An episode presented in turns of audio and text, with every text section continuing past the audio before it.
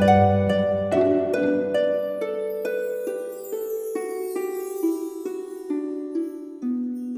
イルセラピーでバラ色の人生。宇宙とつながるミオラジオ。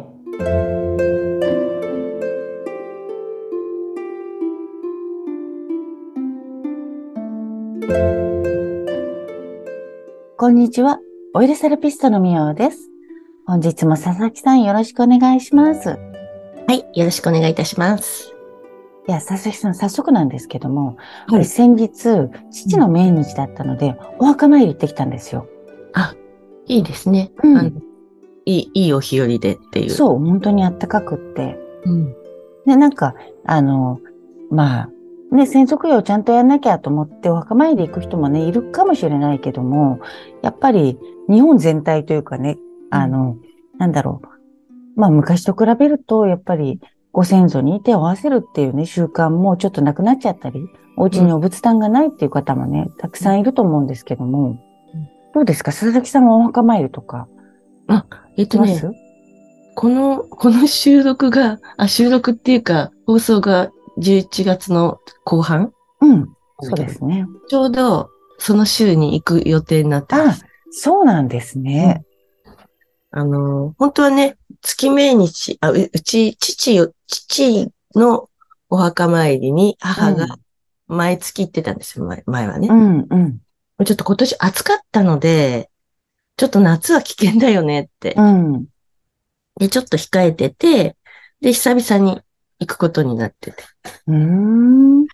いいですね。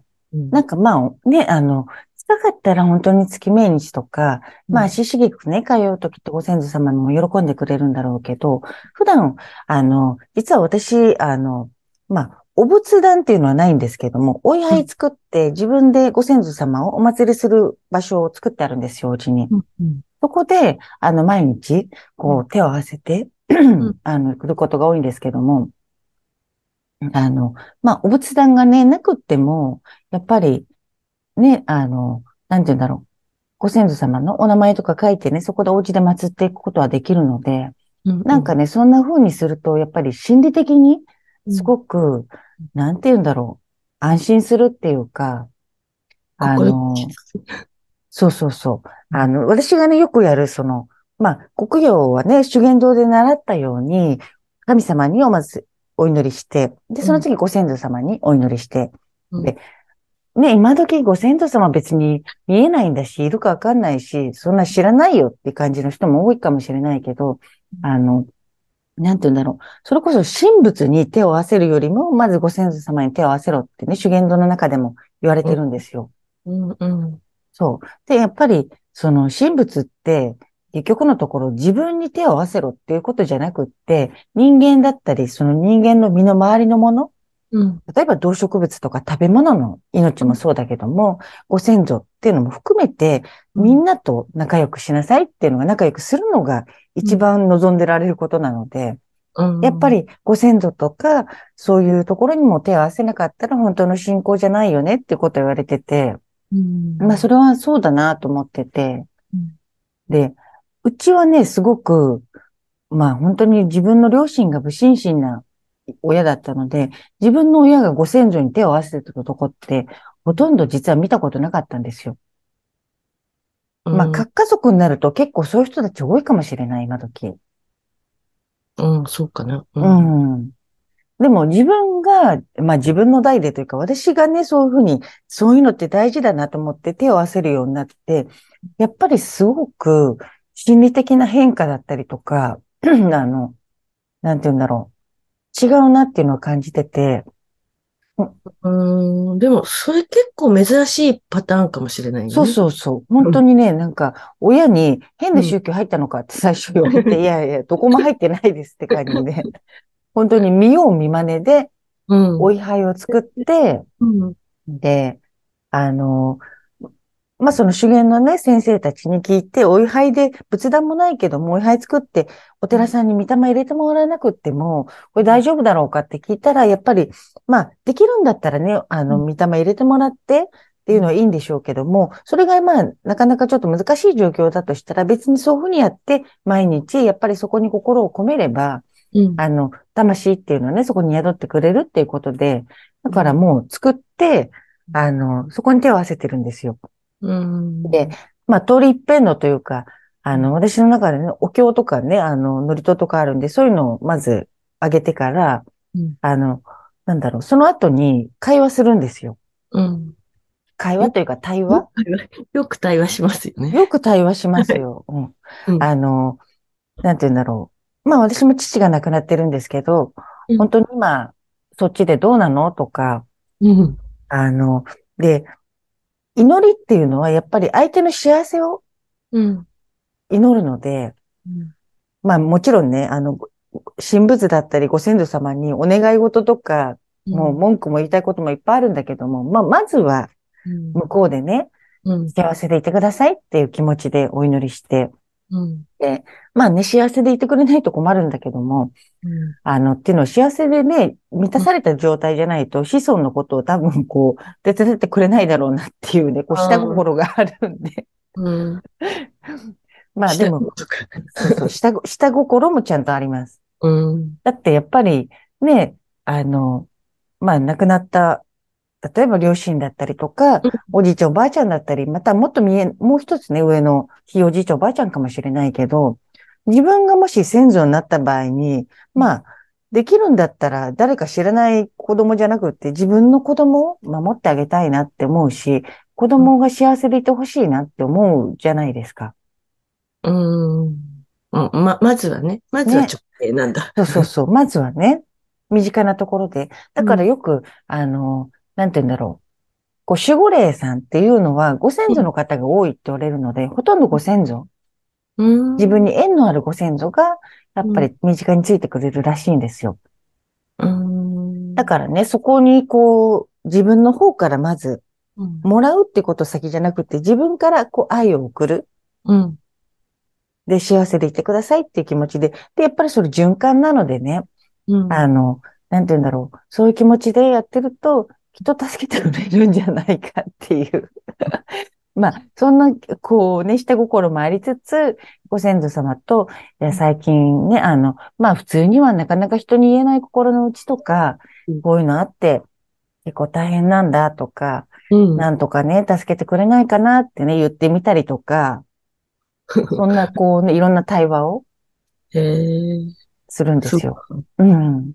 いや、なんかその、み、みおさんが助けてくれないかなっていうのがちょっとなんか、微笑ましい感じがするけど。そう、なんか、私あんまりね、その、どっちかっていうと、生きてる人間にというか、うん。あんまり人を、こう、頼りにし、頼りにしたりというか、助けてとか、こう、言えない方なので、でもご先祖って、うん、なんかご先祖には、こう、遠慮なく言えるというか、うん。まあ、ご先祖っていうとなんかすごくこう遠い感じがするけど、うん。単純に自分のルーツだから、そうそうそその、もうちょっと今っぽい言い方だと、自分の DNA の、う。うん。がこう、脈々とこう繋がってるみたいなうん。感じだと、もっともっとこう大きなくくりで考えると、こう一体となってるみたいな。そう、本当そうですね。だからご先祖とつながり、ご先祖と一体。まあ、それはもうイコール私は神との一体でもあると思ってて、やっぱりその、ご先祖って言ったって、あの、まあ、そうやって対話してるって言ったって、はっきり声が聞こえるわけじゃないですよ。自分の中での対話なので、自分の中でコミュニケーション取ってるだけなんでね。でもなんか、それが本当に、なんて言うんだろう。あの、心ほっとする時間っていうかね。うんうんうんそうね。だからそうんの手を合わせるっていうこと自体が、最近こう、みおさんってやってるこう瞑想、いろんな瞑想があって、お祈り瞑想とかあるじゃうないです、か。んうん。あれも、その、いろいろお祈りとかしてると、その時間はこう無、無になれるっていうか、うん。だから、そういう意味でもいいんじゃないか。つながってる？うんで一日一回でも、こう、ちょっと手を合わせる時間があると、別にそれがどこでも、あの、神棚の前じゃなくてうも、ん。うん。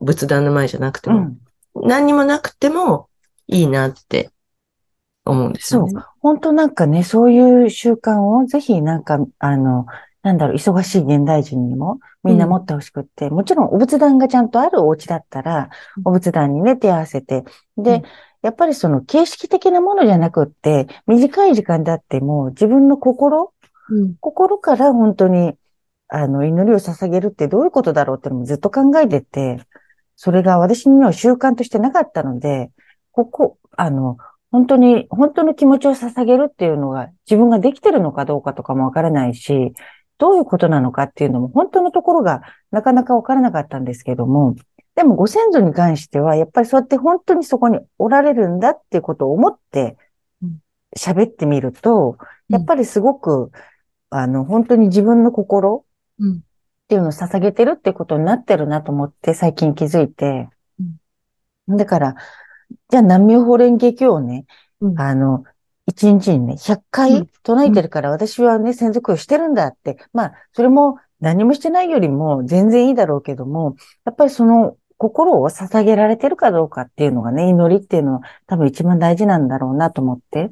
だから、おお家にね、仏壇とかなかったり、たとえ、その、やっぱりね、両親と仲違いして、そんな自分の先祖なんて全然もう好きじゃないから、そんな手も合わせたくないっていう方もいるかもしれないけども、やっぱり自分のルーツであるので、その、なんて言うんだろう。やっぱ和解する？亡くなった後でもいいから和解しようと思ったり、またはその自分の両親は好きじゃなかったかもしれないけど、おじいちゃんおばあちゃんはもしかしたらすごく孫のことを思ってるかもしれないし、そそれひいおじいちゃんおばあちゃんかもしれない。だからやっぱり、まあまとめて先祖っていうところで手を合わせていると、あの、きっとね、神様よりももっと身近に助けてくれるうん。存在なんですよね。まあ、助けてもらおうとしてるのかって感じだけど。あ、でもさっきの話で言うと、結局ルーツイコール自分と一体って思えば、手を合わせるってなんかその別に、う、うせご先祖様イコール自分っていう風にもなるような気がする。そう。本当にね、私もそう思います。なんかやっぱりほら、あの、過去性とかね、あるっていうように、私もあの、過去性ってあると思うので、うん。だから、もしかしたら自分の過去性に手を合わせてるかもしれない。うんですよね。だから、手を合わせるっていうのはイコール自分を大切にするとかね、自分を愛するとか、そういうのに直結してるような気がするんだけど。うん。で、本当人間ってやっぱり死んで終わりでなくって、まあみんな死んでみたらね、きっとわかると思うんですけども、死んでも魂っていうのがあるんですよね。うん。で、もともとこういうのって日本人は自然に信じられてた。うん。でも今ってやっぱり祈るっていうことが少なくなってきちゃった中で、あんまりその見えない世界っていうことを、うん。あの、あるんだろうなと思っても別にどう関わっていいかわかんないっていう方多くって、でも、あの、祈るってことはもうまずね、魂だったり、その見えない世界があるってこと前提なんでね、祈りっていうのは。うん。だからそれを積み重ねてると、自然に自分の中から感謝が湧いたりとか、うん、あの、なんて言うんだろう。その本当の善の気持ちうん。みたいのが少しずつ湧いてくるので、うん。ぜひなんかこれ、その自分のために、うん。先祖のために祈ってやるんじゃなくて、自分のためにご先祖にお祈りしてみるってことを、うん、やると、ほんあの、なんか、心がね、すごく安らぎますね。安らぎますね。うん。なんかそう、ずいぶん、あの、いい、いいお話でしたね、今日も。そうそう。でも、本当ね、あの、先祖の、先祖供養って日本って、あの、すごく長くって、別に仏教のもんじゃないじゃないですか。うん。そう、仏教ももちろん先祖っていうことを言うけども、なんか世界中で、うんこの日本のスタイルのね、先祖、先祖を大事にするっていうような、うん。それ信仰みたいなのって、まあ、世界的にあるんだけども、日本って一番それがやっぱり盛んなんですよね。うん。もう本当に縄文ぐらいの時代からもそういうのってあって。うん、だからやっぱり見えない。うん、例えば亡くなったからもう知らないじゃなくって、そこにも魂が、うん、その人の魂がおられるんだっていう見えないところにすらもやっぱり心配れる。そういう民族だったんだろうなっていうのがね、ありますね。なんか、な、な、亡くなられたとかって今言ってたけど、その、この世に、の性がなくなった方が逆に、こう、ゆったり見てくれそうな感じがするけど。うん。いや、そうでしょう。だって見えない世界にね、いるってことは、まあ、あの、生きてる方としては、もう一寸先は、先はね、何が起こるかわかんないけども、ちょっと先ぐらいまでね、ご先祖様だったら多分見えない世界にいる分、うん。やっぱりね、ちょっと分かったりするので、うん。あ、ちょっとそっちじゃないよ、みたいなね。そうそうそうそうう。んそうなんですよね言ってほ。しいよね。うん。で、本当なんか調べたんですけど、20代自分の先祖を遡ると、もう100万人以上なんですよ。うん。で、28代まで遡ると、もう1億人以上。うんうん。だから、そう考えると、いや、人類皆兄弟って、あの、なんて言うんだろう。本当にその通りなんだなってね。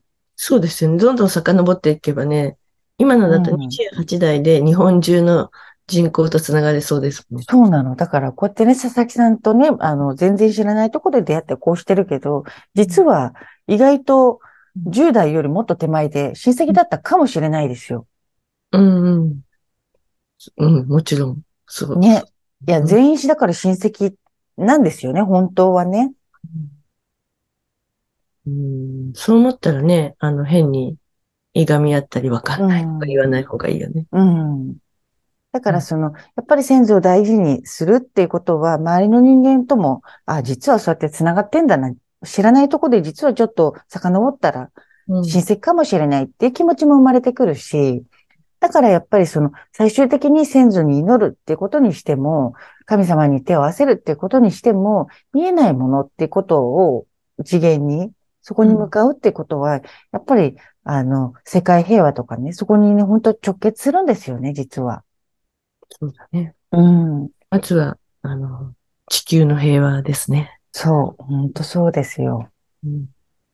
まあでも、本当に心のね、安定のため、またはこう、なんか、あの、やったことないからやり方わからないとか、ちょっと、あの、私みたいに、親もね、そんなに祈ったことがないから、どうやって先祖供養とか、こうご先祖に手を合わせていいかわかんないっていう方は、うん。あの、クジャククラブっていうのね、毎月1回やってるので、うん。そこにね、来ていただいて先祖供養のお話ししたりとか、お家でどうやってね、お祭りしたらいいのかってこともお話もできるので、うん。ぜひぜひ、あの、LINE アット下にはい。貼っ。とくので、うん。そこからね、あの、つながっていただけると情報を得られるので、なんか、ね、瞑想の時にもね、お話ししてますけどね、ちらっとね、うん。毎週土曜日夜10時からやってる瞑想なんかも、あの、そんな情報もね、LINE アットの方にも流しますので、ぜひぜひ登録してください。あ、その瞑想は、なんかうん予約とか必要なんですか？瞑想ね、予約は必要ないです。必要ない。あの、すごく緩いので、うん10時になったら入ってくれればうん、あの、全然大丈夫です。あ、あの、パジャマで OK っていうやつ？あ、そうそうそう。あの、今、パパジャマでうん瞑想って書いてあるけども、うん。あの、もう本当寝る前のうん、なんか少しの時間を、ちょっと心を整えるっていうことと、あのね、その瞑想する習慣をつけるっていうので、夜瞑想して、そのまま眠りに入ってもらったりとかして、心を落ち着かせて、で頭クリアにして、あ、気持ちよさそう。そう。うんそうなんですよ。ぜひぜひなんかゆるい感じでね、やってるから、うんあの、予約いらないです、瞑想の方は。はい。じゃあ、LINE アットね。はい。はい。わかりました。はじゃあ本日も佐々木さんありがとうございました。い。よかったです。はい、ありがとうございました。それでは皆さん、ごきげんよう。